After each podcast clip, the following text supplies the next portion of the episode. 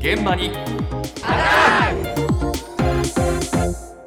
今朝の担当近藤香織さんですおはようございます。おはようございます。ジャンボの愛称で親しまれた大型旅客機ボーイング747の生産が終わって、ええ今週最後の1機が納入されましニュースた。になりましたねねえ、もう終わっちゃうんですそうね。ですってねこれ、空の女王と呼ばれたボーイング747ですけれども、この747のおかげで海外旅行や空の旅が非常に身近になったということなんですよね。えさあ、そこで今日のテーマです。あなたの初フライトはいつですか？初フライト小学校の低学年ぐらいだったような気がしますけどね。福岡から東京だと思います。母の妹に会いに行ったのが最初だと思いますね。うん前の日に明日飛行機に乗るっていうのでワクワクしてたことは覚えてますもんね。飛び立つ前の加速はやっぱり怖かったっていうイメージはありますけどね。ガーンとこうあの椅子にこう G がかかるじゃないですか。今でね思えば G がかかるってわかるけどこう椅子にこう吸い付けられるような感じっていうのが怖かったような気がしますね。子供の頃記憶にあるのはえ6歳ぐらいかな。羽田から大分まで。父親の実家が大分だったので、はい、いや感動しましたね。やっぱり。その時 YS11 でしたけど。いやもう飛行機は好きなので。そもそもその時に今じゃないけどあの結構ドラマもやってたじゃないですかっていう知知ら知らないと思いますけど昔で言えば「アテンションプリーズ」とかでもうちょっとあれだと虹のエアポートとかってやってたんです。スチュアーデス物語はその後。その前にだから飛行機の物語ってドラマって結構やっててそこら辺はよく見ましたし憧れもありましたしっていうそんな感じです。ほう スチュワーデス物語ね、はいはい。ありましたね。ありました、ええ。でもその前なんですよ、ん。子供の頃に初フライトの皆さんはね、ええ。っ、と、まあ、明日飛行機に乗るってすごいワクワクしたんですよね。感動もしたし、いい思い出ですけ子ど。供の頃に飛行機に乗るっていうのはだから我々よりもずっと若い世代だな。そうですね。この出てきたアテンションプリーズ。1970年。はい。虹のエアポートは1975年のドラマだそうなので、でえ。これを見て憧れたっていう世代ですからね。ええうん。ボーイング747は日本で初めて飛んできたの？いつだ？えっとね、1970年なんですよ。70年ですかはい。なので、この、こういったドラマにも、ボーイング747が飛ぶ姿っていうのは映ったみたいなんですよね。そうですかはい、だからそういった影響もあったんだろうなとは思うんですけれども、さあ続いてはこんな声もありました。うーん30年以上前18の時高校生の時に初めて乗ったんですね。成田からロサンゼルスホームステイでアメリカに行かせてもらえてでその時に初めて乗ったんで緊張してたというかなんかあんま覚えてない。ただロサンゼルス行ってその後サンフランシスコシアトル行ったその途中だったんですけどそのどっかでボーイング社かなんかの工場見学させてもらえたんですよね。あの飛行機作ってるところだったんですけど、なんか本当にすごい広いところでなんか作ってたなっていうことしか覚えてない。18歳ですかね50年前かな岩手県の花巻空港から札幌空港札幌と千歳昔の文通相手であった時の文通の人に会いに行ったんですよ、うん女性だったんですけども転勤でいなくなったあのお父さんがでそこででたまたまその私の知り合いが友達だったんでじゃあ文通ししたらっていう話になってでそれからあんまり接点なかったんですけどねなんかそういう話になっちゃってそれで会いに来ました。それが初フライトです。文通。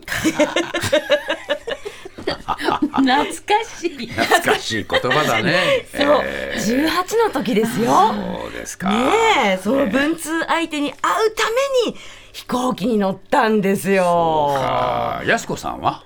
初フライトですか、1973年、え、早い。すハワイまで。ハワイまでエルビス、エルビス・プレスリーの公演を見に行きました。この小鼻膨らましたこの得意げな顔通プレりです。スリーを見に。忘れプレスリーファンだもんな。そうでした。すごーい。日本までは来ないというので、ん。ハワイまで行きました。ねえ豪勢な話ですよ。本当ですよ。ちょっとあの、どうです？あの、シアトルであの、ボーイング車見た人もいたんですけそどう。だね。あだってそこーホーでム、ステイだって。そうですよ。そのね、ボーイング考えられ、ないですね。ねボーイング社で買った飛行機の模様のキーホルダー、ええ。つい最近までつけてたらしいですからね。あそうですか。よっぽど印象的なんじゃないかと思いますけれども、うん、プレスリーがちょっと、ええ。プレスリーには勝てないな。いやいや、じゃあ行ってみましょうかね。はいはい。続いてこういう声もありました。初フライト。あ成田空港ができた年。名古屋から成田まで会社で乗らさせてもらいましたあ飛んだ飛ぶってこういうことかと思って。あありますよ。747あれは成田からあそこです。シアトル。シータック空港。それが海外に行った初めての。ノースウエスト航空。あ2階建てだったじゃないですかあれがすごかったよな。いや2階席はねお客さん今日はあの2階席乗してあげるっていう感じで23回乗らさせてもらった。で3列4列3列だったじゃないですか。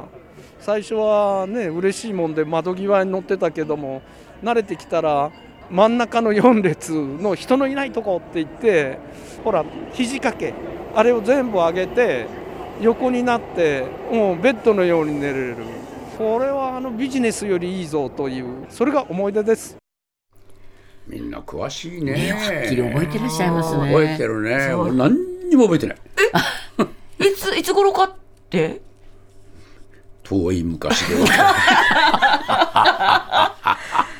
ああ、そうですか。この方は成田空港ができた年。1978年です。当時ね、名古屋に行って会社入ったばかりだったんですけど、海外からお客さんが来るっていうんで、成田に迎えに行ったそうなんですよね。で、その後は海外出張で、今度このね、747をよく利用したっていうことなんですけど、2階席ね。そうああ記憶にありますよね。思い出してきまし思い出してきました。2階席に行ったことは思い出してました。ねえ、3列、4列、3列の真ん中に。それは覚えてないあら。4列のところをね、肘掛け全部上げて寝たよっていう思い出があるそうですけれどもね。じゃあ最後に、こんな声もありました。